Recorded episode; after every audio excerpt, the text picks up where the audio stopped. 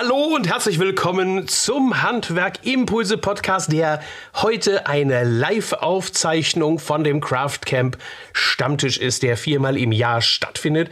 Ähm, du als Zuhörer kannst das jetzt nicht gerade mitkriegen, aber auf der anderen Seite sind jetzt 40 Teilnehmer.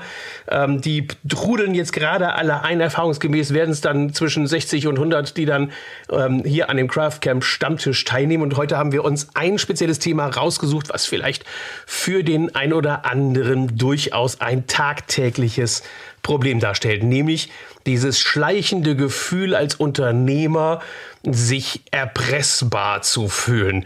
Das Gefühl, dass du mittlerweile von deinen Mitarbeitern irgendwie so unter Druck gesetzt wirst, dass du das Gefühl hast, so, ey, was ist hier eigentlich los? Ich muss die ganze Zeit dann eben daran arbeiten, dass sich die alle nur noch happy fühlen. Irgendwie jeder äh, achtet darauf, dass den Mitarbeitern es gut geht. Wir, wir, wir, wir, wir liefern alle möglichen Vorteile. Wir geben denen alle möglichen Goodies und irgendwo ist doch auch mal so der Ofen aus, wo ich dann sage, so nach dem Motto, so langsam werde ich ärgerlich, weil äh, ich befürchte, dass mir der ein oder andere auf der Nase rumtanzt. Und damit das Ganze heute einen systematischen Aufbau hat, haben wir uns ein paar Themen vorbereitet, die wir auch systematisch mit euch durchgehen wollen und da auch natürlich nach einem klassischen System vorgehen. Achim, welches System verwenden wir, wie gehen wir vor? Ja, hallo auch von meiner Seite. Wir hatten tatsächlich im letzten Jahr öfters mit vielen verschiedenen Betrieben gesprochen und es kam neben dem Materialproblem immer eben das Thema auf, ich finde keine Fachkräfte. Und dann haben wir gesagt, okay, ist das dann das Problem? Also wir müssen erstmal drüber reden, was ist eigentlich das Problem? Also bin ich wirklich erpressbar? Finde ich keine Fachkräfte? Ähm, wo, stecken, wo stecke ich eigentlich unternehmerisch gerade? In welcher vielleicht tatsächlich auch äh, Sackgasse stecke ich vielleicht mit meinen Gedanken?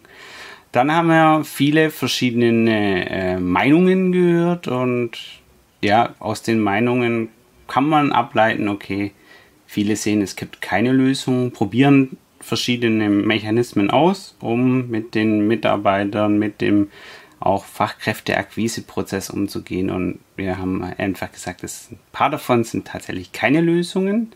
Also wir kommen über das Problem zu vermeintlichen Lösungen und dann reden wir darüber, was sind denn tatsächlich Lösungen. Und das Ganze haben wir eben unter das Kapitel gestellt, sagen wir mal als vielleicht rhetorische Frage, bist du als Chef durch den Fachkräftemangel erpressbar?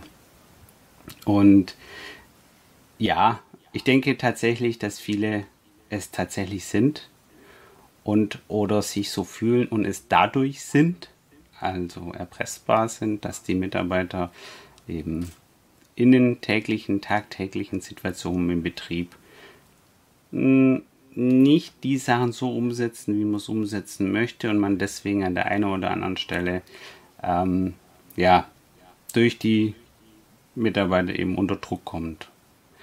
Und das Problem dabei ist ja, dass sie mittlerweile in den meisten Firmen jeder kennt. Diese Mitarbeiter, die fachlich vielleicht wirklich gut sind und die man auch braucht, weil man sagt, okay, ich habe ja nicht so viele und die fachlich aber wirklich gut sind und die äh, vielleicht die ganzen äh, Handhabungen im Unternehmen kennen, die kennen die Produkte, die kennen die Hersteller, die kennen die Produkte, die Anforderungen, die an sie gestellt werden, also handwerklich wirklich gut sind, aber die permanent durch ihr Verhalten eigentlich die Stimmung versauen. Bis zu dem Punkt, wo man selber das Gefühl hat, man hat keine Lust mehr in den, in den Betrieb zu kommen, weil man irgendwo so eine Grundstimmung hat, die schon richtig, richtig miserabel ist.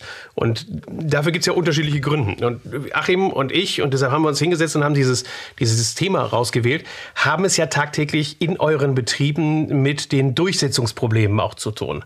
Ähm, das fängt bei ganz brutalen Dingen an, dass wenn du als Außenstehender vorbeikommst und du siehst, dass also wie in den frühen 60er Jahren dann ähm, Auszubildende schikaniert werden, dann, dann, dann kriegst du natürlich wirklich ein Problem. Oder das andere Problem, was Achim hat, ist das Thema mit, dem, mit den digitalen Werkzeugen. Ne, da ist ja die Umsetzung das immer das Problem bei euch. Nicht immer. Also ganz, ganz, ganz wichtig vielleicht, dass nicht jetzt der falsche Eindruck entsteht. Es geht jetzt nicht um alle Mitarbeiter. Ich denke, die meisten von euch Und die meisten, die jetzt zuhören, die haben richtig gute Mitarbeiter. Es, uns geht es jetzt um, um die paar faulen äh, Äpfel, die in, dem, in der Obstschale drin liegen, die man sagt, die machen eigentlich die Situation schlecht. Und, und, und die sind vielleicht diese, ja, äh, die, die Podcast-Hörer sehen es jetzt nicht, die sind vielleicht diese Eigenbrötler, die sind vielleicht unfreundlich gegenüber anderen im Team, vielleicht auch gegenüber Kunden und gegenüber dem Chef. Und die Einzelnen, die paar, die, um die geht es jetzt heute. Also wie Aber die paar können auch dazu führen, und das ist das, was ich manchmal habe, wenn ich dann in den, in den Workshops und in den Trainings bin und wir versuchen, die Digitalisierung im Unternehmen einzuführen, dass sogar eine ganz merkwürdige Stimmung entsteht, nämlich die, dass die, die proaktiv sind, die wirklich etwas machen wollen, die wirklich etwas erreichen wollen, schon fast in den Rechtfertigungsdruck geraten, dass sie das Ganze umsetzen wollen. Also wenn, wenn jemand ankommt und die Software vom Achim einsetzen möchte mit dem, mit dem Memo-Meister, ähm, und dann finden drei Leute das total klasse und dann gibt es da einen dazwischen, der sagt, so eine Scheiße, so ein Dreck, das brauche ich nicht. Was soll ich denn hier noch auf der Baustelle alles machen? Wo soll ich denn das Tablet hinbacken? Ähm, äh, ich bin Handwerker geworden und deshalb will ich eben nicht mit diesem digitalen Werkzeug arbeiten. Ich kann euch eine ganze Liste, wenn ich mich fünf Minuten hinsetze, habe ich eine DIN A4-Seite von Ausreden, warum dann eben diese faulen Äpfel, von denen du gerade gesprochen hast, das gesamte, das gesamte Unternehmen auch madig machen. Und vor allen Dingen, und das ist das größte Problem, dafür sorgen, dass die, die es umsetzen, sich schon fast scheiße fühlen. Weil sie sagen so am Motto so, ja, also ja, also ich finde es ja doch vielleicht ganz gut. Nein, das ist ja total. Und die sind auch laut. Das ist das Problem. Die sind unfassbar laut häufig im Unternehmen. Das sind diejenigen, die sich an Arbeitsanweisungen nicht halten, die Berichte nicht einreichen, die die Dinge nicht schreiben. Und das Problem ist, sie kommen damit durch. Das ist so ein, ein, ein Riesendilemma, die dann einfach dahin gehen. Mhm. Und warum kommen sie damit durch? Und das ist ja wieder der Titel von der heute, weil ähm, jeder Chef, also ich kenne ich kenn eigentlich keinen, der nicht sagen würde, ich suche Mitarbeiter. Und das ist schon mal eine der grundsätzlichen Themen. Ich glaube nicht, dass jeder Mitarbeiter sucht. Ich glaube, dass jeder gute Mitarbeiter sucht. Und die Frage, äh, was ist eigentlich ein guter Mitarbeiter? wenn und, und wie kann ich die finden und mit welchem Mangel muss ich eigentlich leben und, und, und das Ganze, das wollen wir jetzt in den nächsten Slides hier besprechen. Und ähm, wichtig ist, ist, das Ganze rangiert unter dem Namen toxische Mitarbeiter. Toxisch deshalb, weil sie vergiftend sind für das Unternehmen. Und da, um die geht es uns. Um Gottes Willen, das ist nicht die Mehrzahl, aber die Anzahl, die du da drin hast bei dem Unternehmen, die können für dein ganzes Unternehmen gefährlich sein. Und das ist der Punkt, über den wir sprechen wollen. Der Punkt ist, wie weit kann das eigentlich gehen, bis ich anfange damit, solche massiven Probleme zu haben, dass es in meinem Unternehmen zu Problemen führt. Und ich kann euch eins sagen, ich bin ja viel unterwegs und ich treffe Menschen. Wir waren in Berlin, waren wir auf einer sehr tollen Veranstaltung.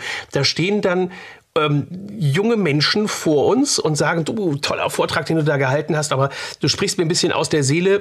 Aber mein Problem ist, ich werde deshalb jetzt hier das Unternehmen verlassen, weil, und jetzt kommt das Wichtige, die verlassen gute Unternehmen, weil sie diese Störenfriede in ihrem Unternehmen drin haben, die sie ärgern und nerven.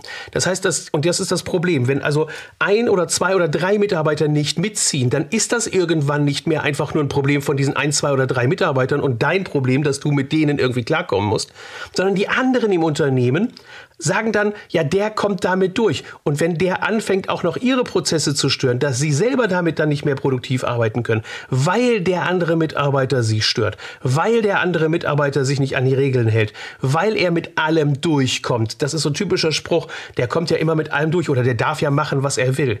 Wenn wir an diesem Punkt angekommen sind bei dir in deinem Unternehmen, dann ist das so toxisch, dann ist das so vergiftend für das Unternehmen, dass deine guten Mitarbeiter gehen. Das heißt, der Idiot bleibt anschließend noch da, der sich an nichts hält, und die guten Mitarbeiter verlassen dein Unternehmen. Und das ist eine Herausforderung, ein Risiko, über das wir sprechen müssen.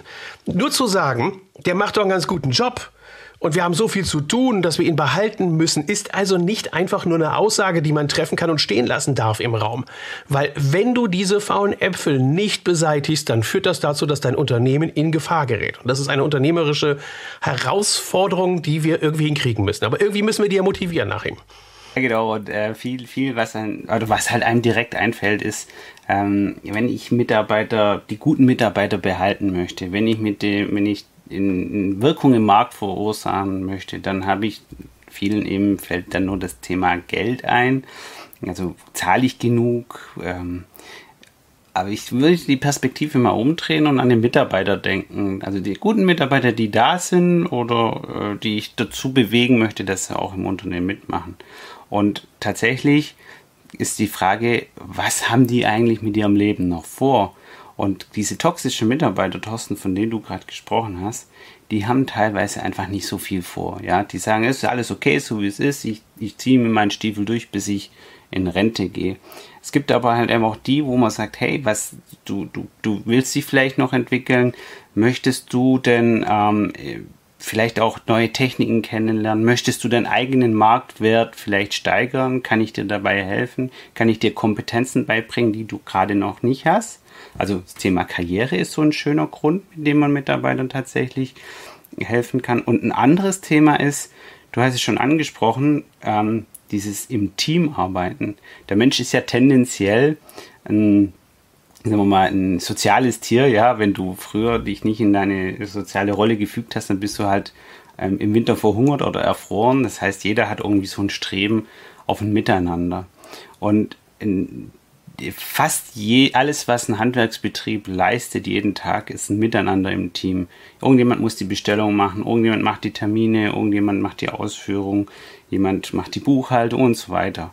Und wenn man sagt, okay, diese soziale Gefüge miteinander arbeiten, jeder hilft dem anderen ein kleines bisschen, dann sind es auch Gründe, die Mitarbeiter helfen können, zu sagen, ja, es geht mir nicht nur ums Geld, es geht mir auch um dieses soziale Miteinander. Und da mal ganz offen und ehrlich in die Runde gesprochen, wenn ihr eine Besprechung macht bei euch im Unternehmen, ihr habt ein Thema, sagt alle Mitarbeiter, kommt mal her, und ihr würdet fünf Minuten vorher in den Raum reingucken, in dem die da schon sitzen. Wer von den Mitarbeitern hockt da da und guckt in sein Handy rein und macht irgendwas am Handy? Wahrscheinlich alle. Ja, die hocken da und reden nicht miteinander, diskutieren nicht, hey, wie geht's deinem Kleinen oder was hast du letztes Wochenende erlebt und so weiter, sondern die hocken da, gucken Kicker oder gucken Bild oder gucken irgendwelche Social Media Streams. Aber dieses Miteinander erleben und miteinander füreinander da sein, das ist ein ganz wichtiger Baustein, der einem im Guten hilft, soziale Geflechte zu binden, dann aber später, wenn es zu Problemen auch eben kommt, sagt, ich helfe dir, ich rette die, dir quasi den Allerwertesten, wenn du mal ein Problem hast und ich beliefere dich vielleicht mit den Informationen im Alltag, die du brauchst, damit du vernünftig arbeiten kannst, weil ich genau weiß, wie schwer es nachher ist. Und ich habe ein Beispiel für, für so, so, was man tun könnte, ist tatsächlich mal einen Mitarbeiter aus dem Büro mit tun, einen Tag auf die Baustelle und ihn mal eine falsche Lieferung einfach mal drei Stockwerke hochtragen lassen nachher wieder drei Stockwerke runterladen, runtertragen lassen. Sagen, guck, das passiert, lieber Büromitarbeiter, wenn du eine Fehlbestellung machst, dann machen wir hier draußen Arbeit, die nicht nötig ist. Und andersrum kann man das genauso machen. Die Mitarbeiter vom, äh, von den Baustellen mal einen halben Tag ins Büro setzen und sagen, guck mal, wenn du das nicht ordentlich dokumentierst, dann haben wir hier nachher bei der Abrechnung und bei der Kunden- und Partnerkommunikation mega Probleme, das zusammenzutragen. Also, da sind wir schon fast in den Problemlösungen drin, Achim. Ich halte dich jetzt ein bisschen zurück, damit wir nicht schon in die Problemlösung reinkommen. Stimmt äh, Nochmal zur Definition. Wir haben zwei Arten von toxischen Mitarbeitern. Und das ist das, was, was Achim ja gerade dargestellt hat. Wir haben einmal diejenigen, die aufgrund von ihrer persönlichen Einstellung und von ihrer persönlichen Haltung dem Unternehmen, dem Team gegenüber, dir gegenüber als Führungskraft, als Unternehmer, einfach eine falsche Einstellung haben und schlechte Stimmung verbreiten. Die also äh, durch ihre schlechte Stimmung, durch ihre mangelnde Begeisterung, durch ihre mangelnde Motivation Situation nicht nach vorne kommen können. Und wir haben das Zweite, das sind diejenigen, die Mangelleistungen erbringen. Also diejenigen, die schlechte Arbeit leisten, also wie du sagst, eben im Büro, der die Falschbestellungen macht oder der, der die Dokumentation draußen nicht macht. Teilweise dann eben auch zu unterscheiden zwischen Fähigkeiten und Überforderungen und Forderungen, die gestellt werden und Überforderungen, die vielleicht dann stattfinden. Da kann man relativ leicht dran arbeiten. Und wir reden hauptsächlich über diejenigen jetzt heute, die tatsächlich toxisch sind. Also nicht die, die die Mangelleistung bringen, weil das kriegt man relativ schnell durch gute Prozessorganisation hin. Das kriegt man relativ schnell durch diese Tricks hin, dass man sagt, okay, wie arbeite ich mit denen? Aber wenn wir über Mitarbeiter reden, die nicht wollen, äh, dann haben wir ein Problem. Nur eins ist ganz wichtig. Ich rede niemals, und ich glaube Achim auch nicht und, und, viele andere mittlerweile auch nicht mehr, von diesem Irrsinn, dass man denkt, ein Mitarbeiter könnte Mitunternehmer sein oder ähnliches. Wenn er das hätte werden wollen, wäre er schon längst Unternehmer. Dann wäre er vielleicht, dann hätte er sich weitergebildet, hätte eine Meisterschule gemacht, hätte ein Unternehmen aufgemacht.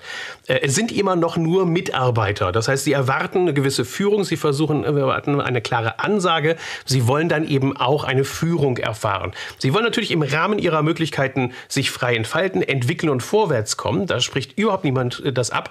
Aber du kannst als, als Unternehmer nicht erwarten, dass deine Mitarbeiter genauso begeistert für das Unternehmen brennen wie du selber. Andererseits darfst du nicht erwarten, und die hatten ja gerade im Chat das drin, ähm, was, ich, was ich manchmal sehe und dann auch schon in die Diskussion auch häufig eintrage, dass man sagt, naja, du hast halt bei einem Team von zehn Leuten, hast du halt immer zwei dabei, die nicht taugen. Nee, das ist inakzeptabel.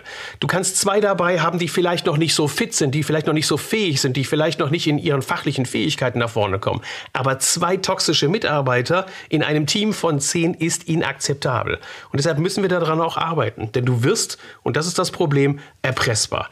Und da musst du natürlich darauf achten, dass du irgendwo gegensteuerst. Ein weiteres Problem hat Achim mit ins Spiel. Ja, genau.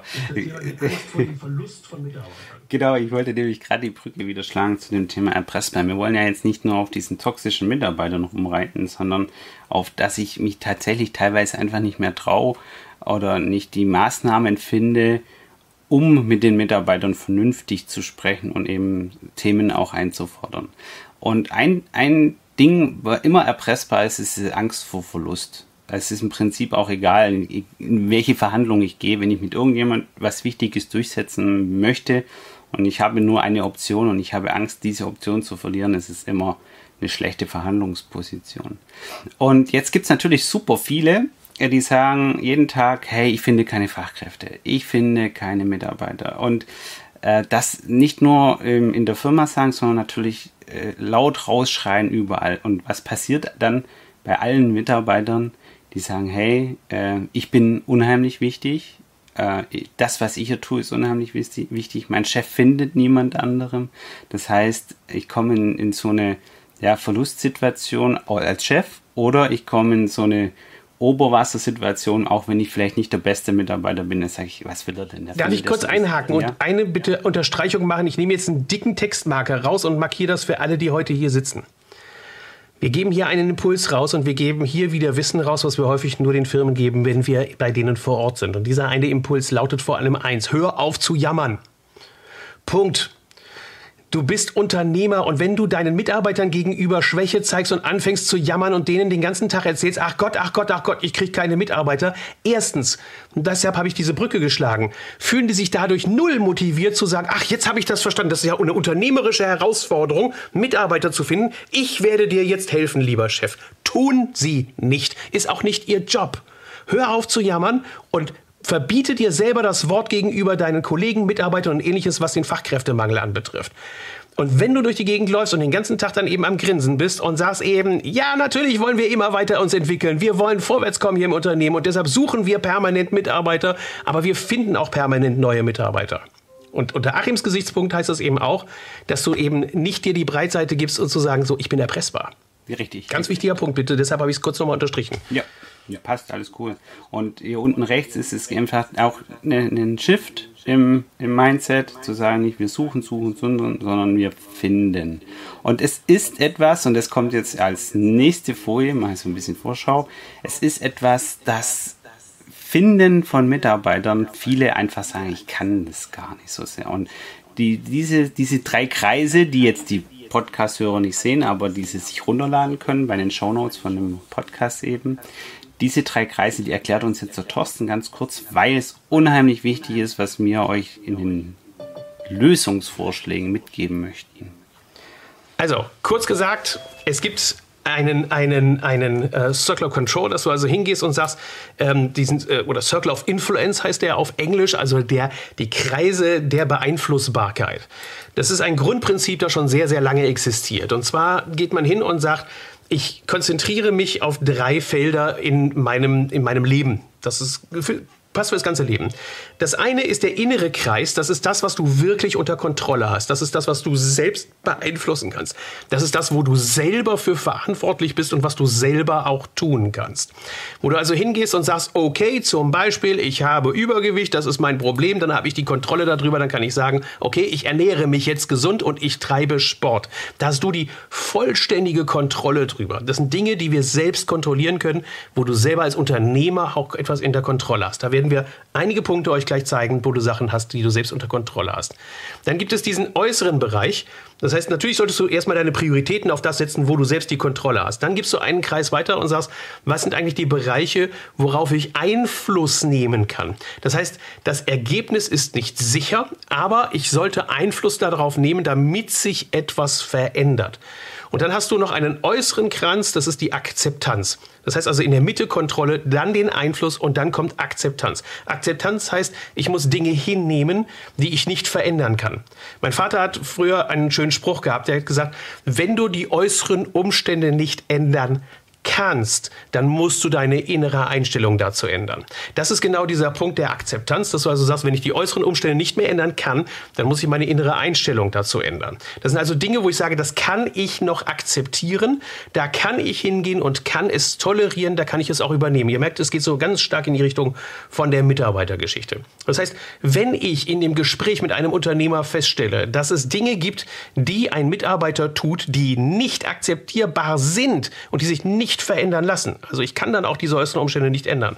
Wenn ich feststelle, dass da Dinge sind, die sind intolerabel, dann muss eine unternehmerische Entscheidung getroffen werden und die heißt dann eben auch, dieser Mitarbeiter muss das Unternehmen verlassen, weil sonst wird es risikoreich für das Unternehmen. Und alles, was da außen drum ist, also wo du nicht sagen kannst, ich kann es akzeptieren, verändern, ich kann, das ist alles für mich dieses Universum des Jammerns. Das heißt, da wird permanent nur gejammert, da kann ich keinen Einfluss drauf nehmen. Und ich gebe euch ein konkretes Beispiel. Der Tibor ist heute hier und wir werden äh, bei unserem Veranstaltung werden wir die Tricks der Werbung sauber sagen. Ich schiebe schon mal ein kurzes Ding rein, was ihr da erfahren werdet, nämlich die Fragestellung danach, wie komme ich an neue Mitarbeiter ran? Und wenn ich die Frage stelle, auch hier in die Runde und wenn hier, wenn du jetzt im Podcast zuhörst und du das überliest, ich sage, was wird immer diskutiert, wenn man fragt, ja, was tun wir denn gegen äh, den Fachkräftemangel?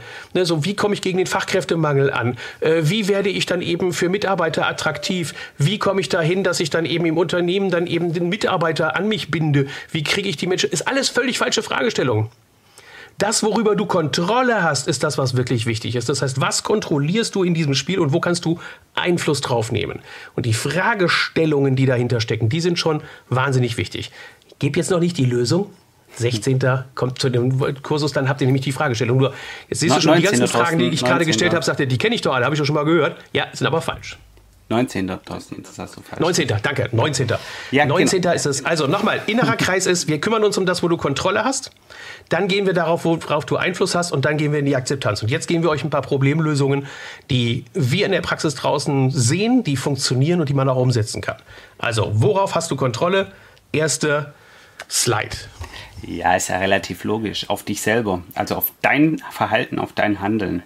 Und wenn du derjenige bist, der immer wieder irgendwelche Themen durch, also quasi Säue durchs Dorf treibt und sagt, wir machen jetzt das oder wir machen jetzt das oder wir machen jenes und es nachher nicht tut, dann bietest du natürlich eine grandiose Angriffsfläche für die, äh, die da, ja, vielleicht dich in Anführungszeichen erpressen möchten. Also Walk your talk heißt es auf Englisch. Tu das, was du tust und mach's vernünftig und mach deine Hausaufgaben.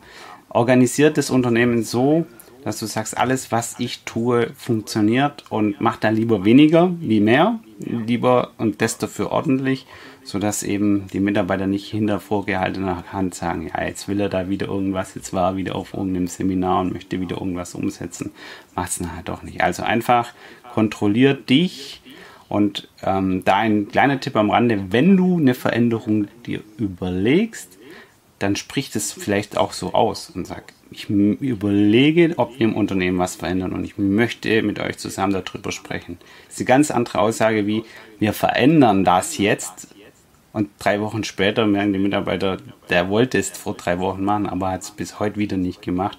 Und so sinkt dann so Stück für Stück die Glaubwürdigkeit. Ich gebe euch auch ein Beispiel. Hausaufgaben machen heißt, du musst dir auch selber im Klaren darüber sein, dass wenn du Aufgaben nicht erledigt kriegst, weil du hoffnungslos zeitlich überfordert bist dann ist das genau diese Außenwirkung, dass jeder andere natürlich hingeht und sich anguckt und sagt, na, wenn der es nicht geballert kriegt, warum soll ich denn die ganzen Aufgaben erledigen? Ne, wenn er schon überfordert ist und er dann eben seine Aufgaben nicht hinkriegt, warum soll ich denn da meine Aufgaben hinkriegen? Oder noch krasser, wenn ich auf den Hof von einem Handwerksunternehmen fahre und da draußen sieht es aus wie Tohu Wabuhu. Im Lager sieht es aus wie Tohu Wabuhu. Auf dem Schreibtisch vom Chef sieht es aus wie Tohu Wabuhu. Wie soll denn dann bitte schön irgendeiner hingehen und sagen, ihr müsst jetzt aber mal bitte ganz ordentlich mit einer digitalen Baumappe oder mit einem digitalen Ablagesystem arbeiten? Das, sorry, dann klappt ihnen innerlich natürlich die beiden Mittelfinger hoch und sagen, äh, ja, nee, alles, alles klar, so nach dem Motto, warum soll ich denn jetzt hier anfangen zu arbeiten? Das ist das, was ich damit meine mit, mach erstmal deine Hausaufgaben. In vielen Unternehmen, sorry, komme ich halt manchmal rein, guck mich um und dann ändern wir das Thema innerhalb von fünf Minuten von, die Mitarbeiter sollen endlich mal anfangen, ordentlich zu arbeiten, zu der Chef muss erstmal anfangen, ordentlich zu arbeiten. Und diese Organisation und der Büro und alles muss erstmal anfangen, ordentlich zu arbeiten. Ja, dafür werde ich bezahlt, manchmal auch Unternehmern in den Hintern zu treten und dann zu sagen, weißt du was, wir können keine Forderung gegenüber deinen Mitarbeitern stellen. Wir müssen erstmal dafür sorgen, dass wir unangreifbar werden. Dass wir mit unserer Systematik auch nicht einfach angegriffen werden können. Lass mich da mal provokant zwischenfragen, aber ich habe doch gar keine Zeit, weil ich habe doch so viel zu tun und ich habe hab doch keine Mitarbeiter und ich muss doch und muss doch und muss doch. Und ich glaube, ja, dann gehst du zum Ziel- und Zeitplanseminar und lernst dann erstmal mit deiner Zeit richtig umzugehen. Das ist also das, das ist das andere Thema. Weil wenn ich dann frage, wo ist denn deine Aktivitätenliste, auf der ich sehe, dass du zu wenig Zeit hast und dass du zu viele Aktivitäten hast, dann sagt er, pff, deshalb bist du doch da, ich habe noch keine Aktivitätenliste. Also, ich, ich, ähm, ich sehe es noch, ein bisschen ich sehe es noch ein bisschen provokanter zum Thema Universum des Jammerns. Weil ähm, die, wir wollen ja auch ein bisschen dahin zu sagen, was hast du eigentlich unter Kontrolle? Und wenn du dann sagst, okay, ich habe ja keine Zeit, ich habe so viel zu tun und ich finde ja die Mitarbeiter, die nicht machen, ich muss ja alles selber machen und so weiter, dass du dann sagst, ja, woran liegt es denn? Ja, weil ich nicht die richtigen Mitarbeiter habe, ja.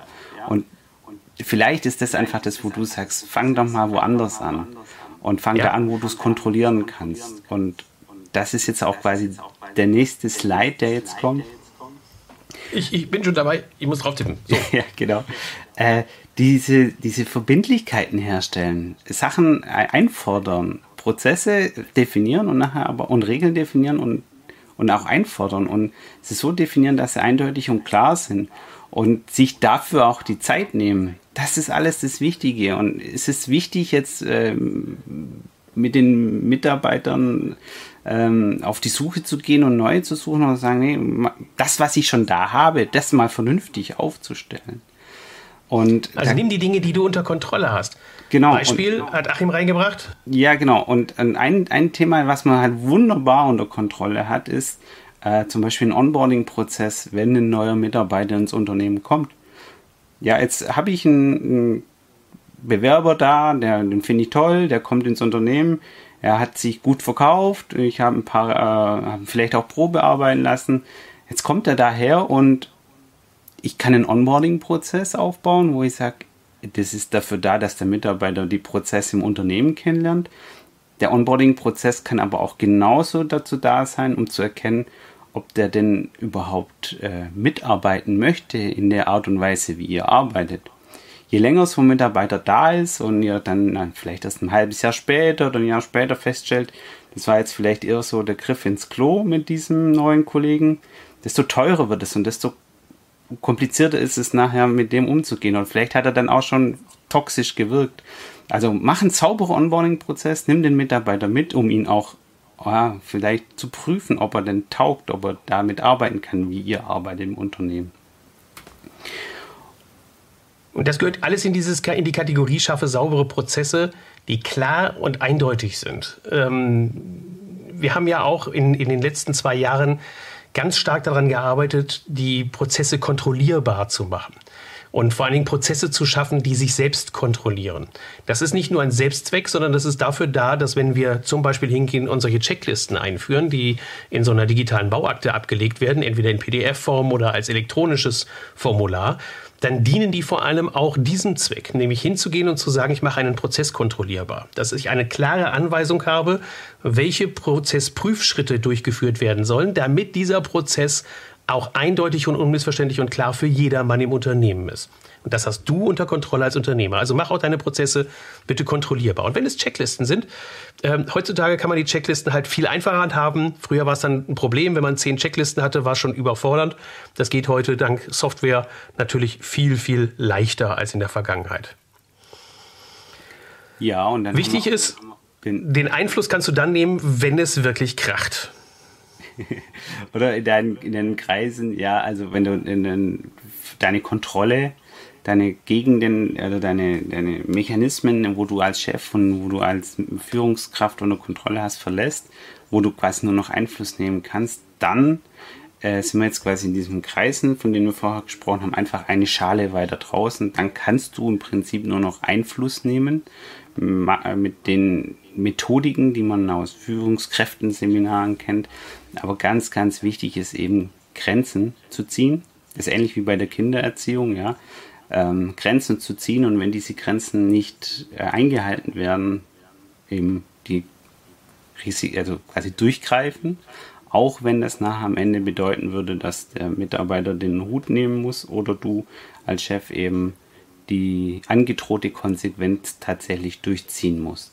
Nichts ist schlimmer, wie Konsequenzen anzudrohen und sie nachher nicht umzusetzen, weil dann kommen wir wieder in, die, in den Mechanismus wenn du eine Grenze gezogen hast und nicht durchgreifst, dann hast, bist du wieder im Kontrollverlust.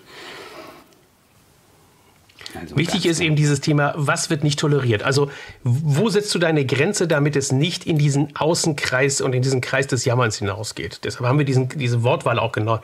Mach eine klare Ansage, bis wohin etwas tolerabel ist und wo die Grenze des Tolerierbaren überschritten wird. Und ja, ähm, das Risiko ist da, deshalb steht es da unten drunter auch, das Risiko ist da, dass der Mitarbeiter tatsächlich das Unternehmen verlässt. Aber, und das ist immer wieder das, was dir im Hinterkopf drin sein muss, du musst dich aus dieser, aus dieser Erpressungssituation herausbegeben, weil es nichts ist schlimmer, als dass wenn der dazu führt, dass alle anderen im Unternehmen nicht mehr mitmachen. Gut, das ist nicht bei einem Zwei-Mann-Unternehmen. Wenn dein zweiter Mann das Unternehmen verlassen würde, dann solltest du die ersten Mediator holen. Dann hol dir halt jemanden, der davon Ahnung hat und der das Ganze macht. Aber wenn du zehn Mitarbeiter hast, ernsthaft, es ist risikoärmer, jemanden ziehen zu lassen und dann dafür zu sorgen, dass alle anderen auch mitkriegen, dass du, selbst wenn es vielleicht eine vermeintlich wichtige Person im Unternehmen ist, dass du sagst, okay, dieses Risiko gehe ich ein und ich löse mich dann und trenne mich dann von diesen Mitarbeitern. Und wir sehen, da ist eine Dynamik, die das dann freigibt. Das kommt. Ich weiß, dass das nachher ein spannendes Thema für die Diskussion sein wird. Da gehen wir dann auch drauf rein. Ja, Wichtig aber, ist, aber Du musst dich unabhängig machen. Genau, äh, weil, weil das, das ist im Prinzip eine perfekte Überleitung jetzt. Ja? Also du, du machst eine klare Ansage mit, der, mit, dem, mit, der, mit dem Risiko, dass, dass du ihn dann gehen lassen musst oder dass du ihn rausschmeißt. Und das Thema, das ich weiß, das tut bei vielen einfach im, äh, ein ganz ungutes Gefühl erzeugen. Das ist ja quasi dieses Gefühl der Erpressbarkeit. Und jetzt ist ja die Frage, wie komme ich raus aus diesem Gefühl dieser Erpressbarkeit? Wie kann ich eigentlich guten Gewissens sagen, weißt du was, in diesem Modus arbeiten wir hier nicht. Ich bitte dich einfach, ähm, such dir einen neuen Job, in Anführungszeichen, ja. Das ist, fällt einem nicht leicht. Es fällt einem dann leicht, wenn man sagt, ich bin nicht unbedingt auf ihn angewiesen, weil ich verschiedene andere ähm, Sachen im Unternehmen in die Wege geleitet habe, die dich in dieser Abhängigkeit reduzieren. Und eines dieser Sachen ist, ähm, ist es wirklich so, dass du alle die Aufträge, die da jeden Tag möglich sind, die du machen kannst, machen musst?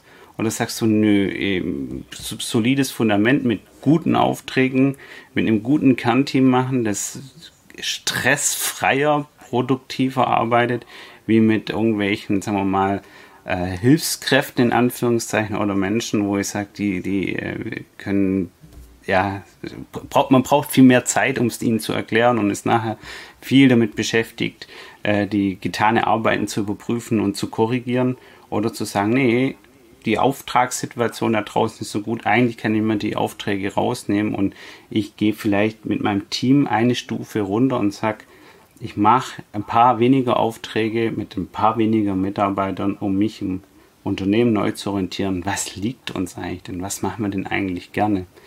Und jetzt kommt noch, ähm, also wenn ich, wenn ich dann darüber ges gesprochen habe und sage, ich habe jetzt gute Aufträge, ich habe ein gutes Team und ich weiß genau, mit was ich mit meinem Unternehmen machen möchte. Und dann anfangen, jetzt Mitarbeiter zu suchen, die für dieses Thema, wo ihr dann macht, brennt, dann hast du es wesentlich leichter. Das ist ein Thorsten sein Thema, deswegen Thorsten. Also es ist mein Lieblingsthema. Es ist ja nicht nur dann eben das Thema von, dem, von der Erpressbarkeit gegenüber Mitarbeitern, sondern auch gegenüber dem Markt. Wie wenig, mit, wie wenig Handwerksbetriebe es da draußen gibt, die in den letzten vier Jahren angefangen haben, nur noch das zu tun, was ihnen Spaß macht, ist eigentlich wirklich, wirklich traurig. Also wenn ich dann frage, macht dir das Spaß? Ja, nee, ich muss es aber machen. Ich sage, nee, wir, wir, haben einen dermaßen großen Nachfrageüberhang immer noch in den allermeisten Handwerksbetrieben. Und wenn wir es nicht haben, brauchen wir nur ein bisschen Werbung, dann haben wir diesen Nachfrageüberhang nach den Jobs, die wirklich Spaß machen, die dir Spaß machen, die dir Ertrag bringen, die deinen Mitarbeitern Spaß machen. Und wenn du dann auch da aus der Erpressbarkeit rauskommst, dass du sagst, ey, ich habe hier geile Jobs und ich habe geile Dinge und wenn die Leute dann eben hier arbeiten und nicht erkennen, dass sie einen tollen Job hier haben, ja, dann sind sie wirklich selber dran schuld.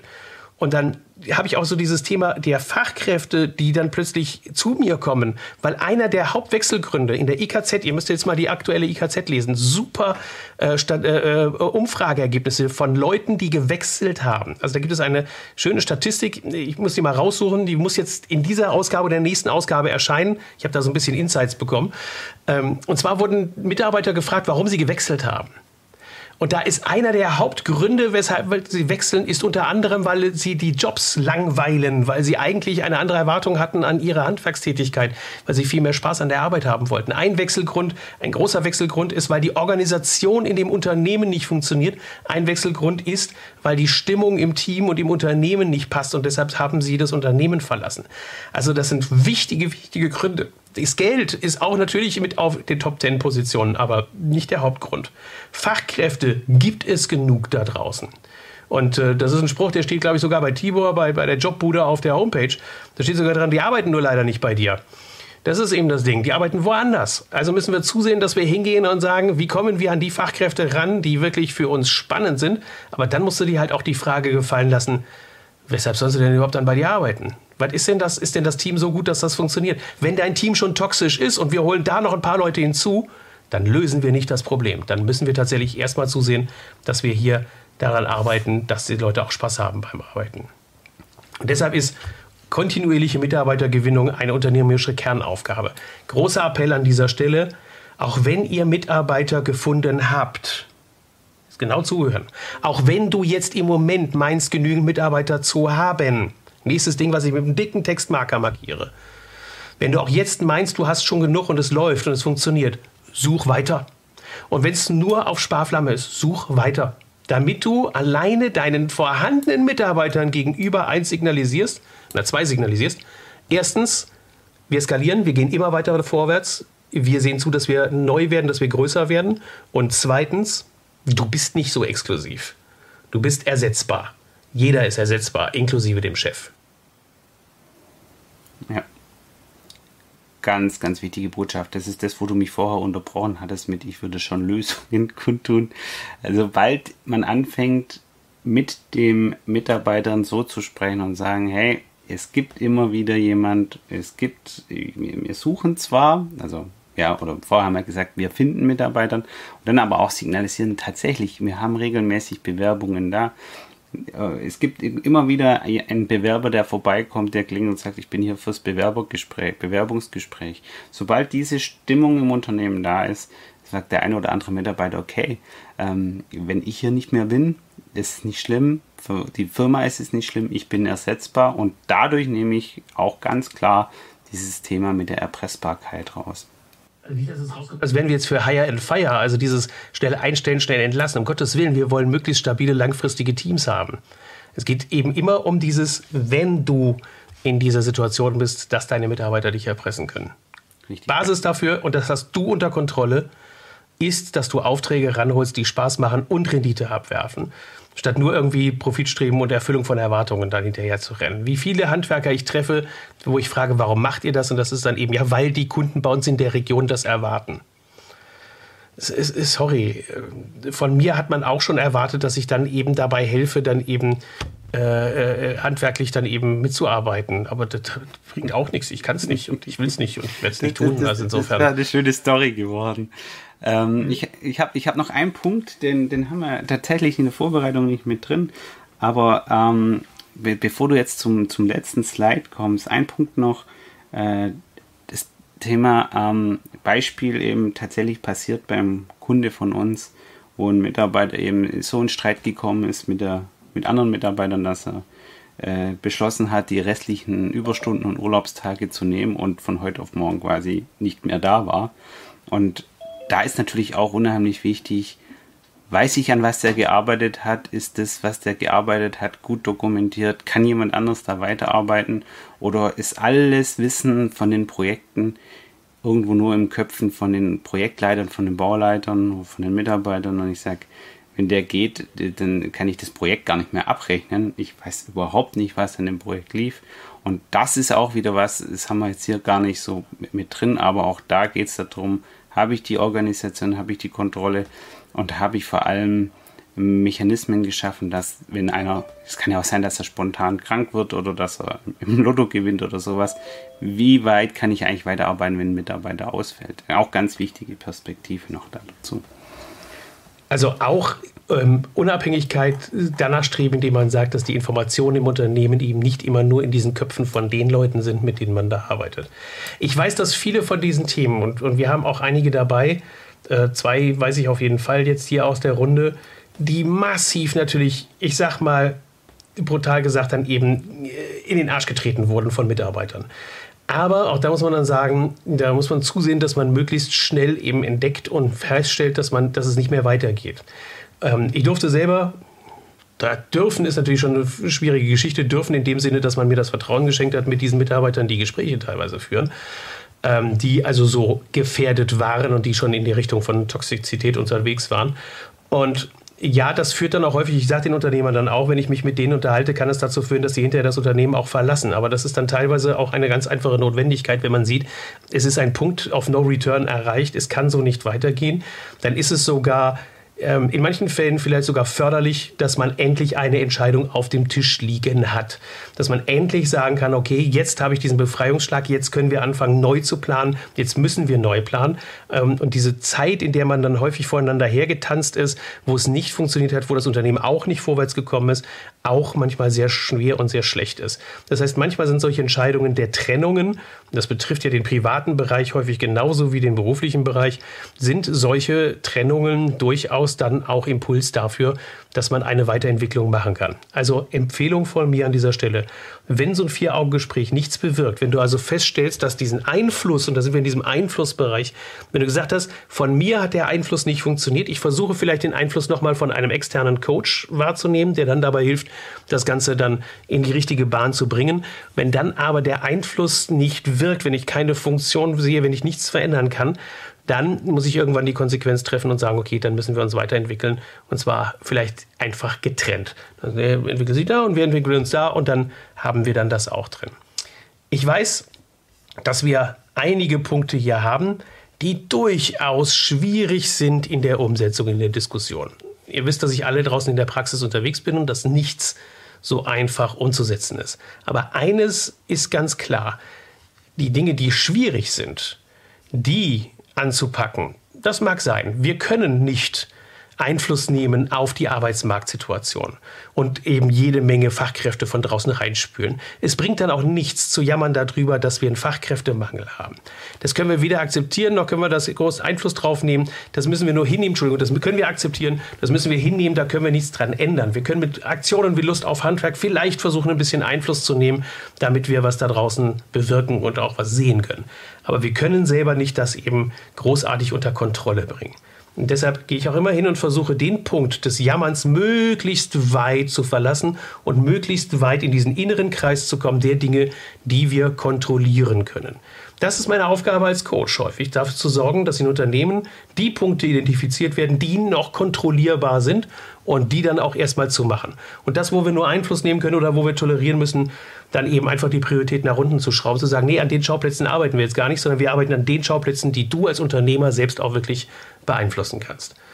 Und mit Werkzeugen, wie sie Achim zur Verfügung stellt, mit der, mit der digitalen Bauakte, legst du eine Grundlage als Unternehmer, wenn du zum Beispiel sagst, okay, ich schaffe jetzt eine Ordnungsstruktur mit Hilfe von Memo-Meister zum Beispiel, dass ich diese Ordnungsstruktur von Memo-Meister selber reinbringe, damit ich aktiv bin, damit ich selber sagen kann, das ist meine Ordnungsstruktur, ich habe sie jetzt geschaffen, ich habe meine Hausaufgaben gemacht, mir kann keiner was vorwerfen, dann hast du es unter Kontrolle. Wenn wir mit Andrea Steinleitner zusammenarbeiten und die Formulare machen, dann heißt das, wir legen Checklisten an, weil du es kontrollierst, weil du es anfängst zu kontrollieren. Wenn ich mit Tibor zusammenarbeite, mit der Jobbude, dann gehen wir hin und sagen, wir kontrollieren den Fluss, den kontinuierlichen Zufluss von Mitarbeitern, dann ist das eines, eine Aufgabenstellung der aktiven, des aktiven Unternehmertums. Und deshalb Erpressbarkeit kannst du am besten wegkriegen, indem du selber die Kontrolle über die Punkte wieder erlangst, die du als Unternehmer auch steuern kannst. Das ist sehr, sehr, sehr schöne Schlusswort für die Impuls, der die wir gegeben haben machen wir einfach jetzt den Raum auf für euer Feedback, für eure Fragen, für eure Anregungen, für die Kampfdiskussion, genau. Die, die, die, äh, die, die sich erpressbar fühlen, die kommen alle in die linke Ecke und die, die äh, klar drüber stehen, kommen alle in die rechte Ecke und dann machen wir den Kampf auf. Hat jemand einen Punkt entdeckt, wo er heute Abend vielleicht einen Impuls mitgenommen hat, wo er gesagt hat, okay, komm, ich fange jetzt an? Das wäre mir total was wert, wo ich dann sage, hey, gibt es einen, der sagt, okay, ich habe nochmal wieder erkannt, ich muss an einem bestimmten Punkt selbst die Kontrolle übernehmen. Ich fange an und ich lasse mich dann eben nicht mehr erpressen. Los, raus damit. Stefan. Stefan. mach, dein, mach dein Mikro auf. Ja, ich bin damit angefangen. Ich habe, ähm, ja, ich bin da nicht erpressbar. Aber es war einfach die, die Sache, dass ich gesagt habe, ich möchte meine, meine Themen durchbringen und habe mich jetzt entschieden. Äh, zum ersten, ersten fangen auch jetzt äh, mehrere Mitarbeiter im Büro an, wo ich jetzt einfach für mich gesagt habe, äh, ich brauche jetzt einfach mehr Manpower im Büro, damit ich mich aus den Projekten raushalten kann und meine Sachen durchziehen kann, um einfach auch mal zu sagen, so jetzt durchfahre ich vielleicht auch mal ein Tal. In der jetzigen Zeit kann ich mir das leisten um dann danach eben diese Sachen, was dann habe, die weiterzuentwickeln und äh, nicht äh, praktisch getrieben von den Kunden zu werden, sondern dass ich an meiner Firma arbeiten kann und nicht äh, in der Firma kaputt gehe dieses Thema Kontrolle übernehmen ist ja das, was viele unter diesem Buzzword, du musst am Unternehmen und nicht im Unternehmen arbeiten. Aber das ist ja immer so ein, das ist ja so ein netter Unternehmerspruch, dass man sagt so, Stefan, du musst am Unternehmen und nicht im Unternehmen arbeiten. Aber das, was du jetzt machst, ist, dass du sagst, ich muss ja erstmal die Kontrolle gewinnen, dass ich das tun kann, dass ich die Zeit dafür habe. Ich habe jetzt mich entschieden, äh, mehrere Personen. Ich habe auch wirklich gute Bewerbungen gehabt, auch äh, wo ich dann gesagt habe, die stelle ich jetzt ein. Äh, momentan habe ich zwar, ich sag mal, das Verhältnis von Büro zu Baustelle ist jetzt ein bisschen schlechter als sonst, aber äh, mir ermöglicht das, enorme Freiräume zu schaffen, um dann zu sagen, ich kann diese innere Kontrolle wieder erreichen. Oh, du, ist Stefan. übrigens ein ganz prekärer Punkt, Stefan. Ja, aber ich habe da Sorry, wenn ich kurz noch drauf eingehe, ja? Ich habe da was. Wir hatten mal im Stammtisch vor, boah, das ist ja schon eine Weile her, auch drüber gesprochen. Ich glaube, Stefan, du brauchst dich gar nicht unbedingt schlecht fühlen, wenn du im Büro Leute einstellst, wenn du das Mindset noch dazu nimmst, dass die ja auch den Leuten draußen assistieren sollen und können. Dass du sagst, okay, ähm, ich stelle jetzt nicht nur Leute ein, die dir helfen, sondern ich die Leute sollen auch vielleicht Projektleitungstätigkeiten übernehmen und Kundenkommunikation ja, genau. übernehmen und die Leute draußen entlasten. Also so, den Leuten draußen zum Beispiel zu sagen, hey, schick das doch einfach rein, wir kümmern uns drum, du brauchst es jetzt nicht raussuchen. Und das Coole ist, das passt wunderbar zu dem Thema von heute Abend, weil sobald die, die, die, du die quasi Verantwortung auf mehreren Schultern verteilst, äh, machst du dich auch nicht mehr so abhängig von einem Experten da draußen, der genau weiß, was er bestellen muss, sondern du kommst so ein bisschen in den Modus, hey, wenn du da draußen ein Problem hast, wir hier sind für dich da und wir helfen dir. Und dann kommst du auch so, verteilst du diese Abhängigkeit ein bisschen. Ich finde es total cool. Es ist überhaupt nicht schändlich, wenn du als Handwerkerunternehmer in einem Unternehmen ab vier, fünf Mitarbeitern einen hast, der dir erstmal vor allem assistiert. Ähm, weil genau das ist ja das Ding. Wenn du deine operativen Tätigkeiten, wenn jeder von euch sich mal aufschreibt, welche operativen Tätigkeiten er jeden Tag erledigt, die der Sache nach eigentlich auch jemand anderes hätte erledigen können, dann hast du eigentlich einen Ansatzpunkt, dass du diese Freiheit, von der Stefan gerade gesprochen hast, erstmal erlangen kannst.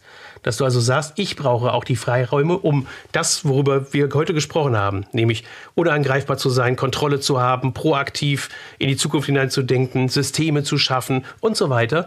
Dafür brauchst du ja erstmal Kapazität. Und die Kapazität ist häufig auch bei dir. Also super Impuls. Danke, Stefan, dafür. Ja, bitte. Dann hatten wir im Chat, während wir gesprochen haben, ja noch die Diskussion über die C-Mitarbeiter, die du ja ein bisschen aufgegriffen hast. Ähm, Thorsten, erzähl doch mal ganz kurz, wie erkenne ich denn eigentlich so einen C-Mitarbeiter im Alltag? Was für ein Ding? So ein C-Mitarbeiter. Ein C-Mitarbeiter? ja. Ich weiß gar nicht, was ein C-Mitarbeiter ist. Das hatte Sandro, glaube ich, reingeschrieben. da muss es Sandro, das keine C-Mitarbeiter. Äh, ich weiß es zwar, aber es ist viel spannender jetzt, wenn das Sandro das kurz erklärt. Sandro, bist du denn Dann erkläre ich es kurz. Äh, A-Mitarbeiter sind die, die das, äh, das Unternehmen vorwärts bringen. Das macht ungefähr 20 Prozent in einem Unternehmen aus. B-Mitarbeiter sind die, die das Unternehmen mit operativ gestalten, aber keine direkte Impulse in das Unternehmen reingeben. Ähm, das machen ungefähr 60 Prozent im Unternehmen aus und 10 Mitarbeiter sind die, die eigentlich dem Unternehmen schaden äh, oder ich sag mal die Qualität ein bisschen runterdrücken. Das sind die, die nicht unbedingt so toxisch sind, das würde ich eher noch ein bisschen weiter hinten ansiedeln, aber 10 Mitarbeiter sind eigentlich die, die wir nicht brauchen. Und das sind auch 20 Prozent in dem Unternehmen. Dafür gibt es eine Gallup-Studie, Studie, die das immer wieder äh, weltweit erhebt. Und ein erfolgreiches Unternehmen schafft es aus diesen 20 Prozent 10 Mitarbeitern äh, vielleicht 15 oder 10 Prozent zu machen. Selbst richtig gute Top-Unternehmen haben äh, immer noch ein paar Prozent 10 Mitarbeiter. Was die Leistungsperformance anbetrifft, müssen wir dazu sagen. Immer wieder unterscheiden, deshalb da gehe ich hin und diese Gallup-Studie kenne ich natürlich auch. Die betrachtet natürlich, was die, was die Performance der Mitarbeiter anbetrifft, im wesentlichen Sinne. Wenn es aber darum geht, dass ich eben diese, diese, diese Miesmacher im Unternehmen habe, die, die dann eben schlechte Stimmung verbreiten, das darf sich kein Unternehmer erlauben. Und da gibt es eben auch, und das ist deshalb gut, dass du das nochmal gesagt hast, weil das wird dann häufig falsch verstanden. Weißt du, das ist so wie, wie so Sprüche, die dann reingebracht werden, so wie der Weg ist das Ziel, wo dann sagst, nee, erstmal musst du ein Ziel haben und dann fängst du an zu arbeiten. Also wenn dann so ein völlig, völlig, völlig verquer die, die, die, die, die, die Zitate gebracht werden, und das ist bei dieser Gallup-Studie eben auch so, dass die Leute so fast so lethargisch werden und sagen, naja, 20 Prozent Idioten hat man immer. Nee, Idioten hast du nicht 20 Prozent. Du hast vielleicht nicht ganz so große Performer. Das liegt auch manchmal an Lebenssituationen, weil der eine vielleicht vielleicht gerade in einer persönlichen Lebenssituation ist, wo er nicht so äh, proaktiv für das Unternehmen da sein kann, wo er eben sich nicht für das Unternehmen einbringen kann, wo er nur seinen Job irgendwie erledigt. Aber was du nicht haben darfst, sind eben Leute, die, dies, die das Unternehmen stimmungsmäßig nach unten ziehen. Man muss aber auch sagen, da, dazu gibt es auch eine, eine kleine Erfahrung. Zu viele A-Mitarbeiter funktioniert auch nicht. Dann ist es nämlich sehr anspruchsvoll für Unternehmer. Und man plötzlich merkt, dass die eigenen Mitarbeiter Dinge viel, viel besser können. In, in da musst du nur Selbstbewusstsein haben und immer denken, dass du der Schlauste bist. Dann hast du das Problem gelöst. Aber viele Unternehmer haben damit Probleme. Ja, das stimmt. Ja, ja. Äh, äh, das siehst du ja auch. Wenn du dann eben sehr patriarchalisch geführte Unternehmen hast, dann hast du manchmal auch das Gefühl, dass alle, die danach kommen, sind alles dann irgendwie nur so Dick Duckmäuser, die, äh, wenn du sie einmal quer von der Seite ansprichst, dann eben das Weinen anfangen. Aber das hast du zum Glück im Handwerk nicht so häufig. Das ist, weil da ist das Selbstbewusstsein der meisten Menschen dann doch relativ groß ausgeprägt.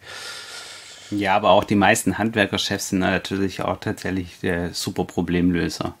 Also die, die, äh, die Probleme, die im Alltag auftauchen, die sind ähm, oft einfach beim Chef dann tatsächlich am besten aufgehoben, weil er A entscheiden kann, aber B auch äh, entscheiden ja auch muss, aber auch natürlich die Problemlösungskompetenz hat. Was aber tatsächlich auch ein Stück weit ein Problem ist aus meiner Sicht. Ja, muss ich gerade sagen. Das weil viele dann eben sich, genau die, die, die nicht abgeben wollen und nicht abgeben können und tatsächlich auch, sagen wir mal, die Probleme an sich heranziehen. Das ist vielleicht auch so ein Punkt. Okay. Ja, wir haben es wir ja manchmal auch mit Unternehmen zu tun, wo du dann feststellst, dass sich da etwas eingeschliffen hat über die Jahrzehnte, kann man das schon fast nennen, ähm, wo diese, wo diese Problemweitergabekultur ähm, dann so ausgeprägt ist, dass alles an den Unternehmer herangetragen wird. Und dann wirklich mit Begründungen, wo du dann teilweise auch wirklich nur den Mund offen stehen lässt, wo du dann eben sagst so, ja, weil du kannst es doch viel schneller lösen, das Problem. Ja, du findest es doch viel schneller in der EDV. Ja, du, du hast auch viel schneller dann eben einen Draht zu dem, zu dem äh, Techniker oder zu dem, zu dem Techniker der Industrie. Ja, du hast doch, wo du dann denkst so, Moment mal, äh, wer, was, was läuft hier gerade für ein Spiel? Also dieses eben, du bist doch der Bessere und, und der macht das dann auch noch mit, das Spiel, als Unternehmer, wo du dann sagst so, Moment, was läuft denn hier gerade für ein Spiel? Weißt du, nach dem Motto, dein Mitarbeiter hat dich gerade damit im Prinzip zugeschleimt, wie so ein, wie so ein, wie so ein, wie so ein Monster in der, hier in, in Ghostbusters, hat dich gerade vollgeschleimt mit Kommentaren, so nach dem Motto, du bist ja der Beste, du bist der Tollste.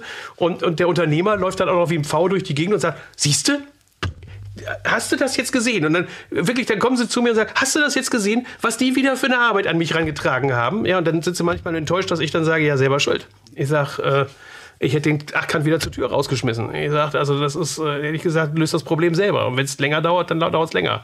Ja, genau. Aber ich löse es nicht. Das ist dein Problem, nicht meins. Ja, ja und, sich dann, und sich dann im Grunde genommen beschweren, wie viel sie zu tun haben und dass sie alles nicht schaffen. Aber im Grunde genommen auch hier schreien, um die Aufgaben und um sich dann eben auch Bauchpinseln zu lassen. Also das sind dann auch zwei Sachen, die sind dann auch wieder toxisch. Ja, genau. Und dann reden zwei Mitarbeiter auf der Baustelle und sagen, wie macht man das fertig? Ich sage, komm, lass, Chef kommt ja nachher, der macht's dann.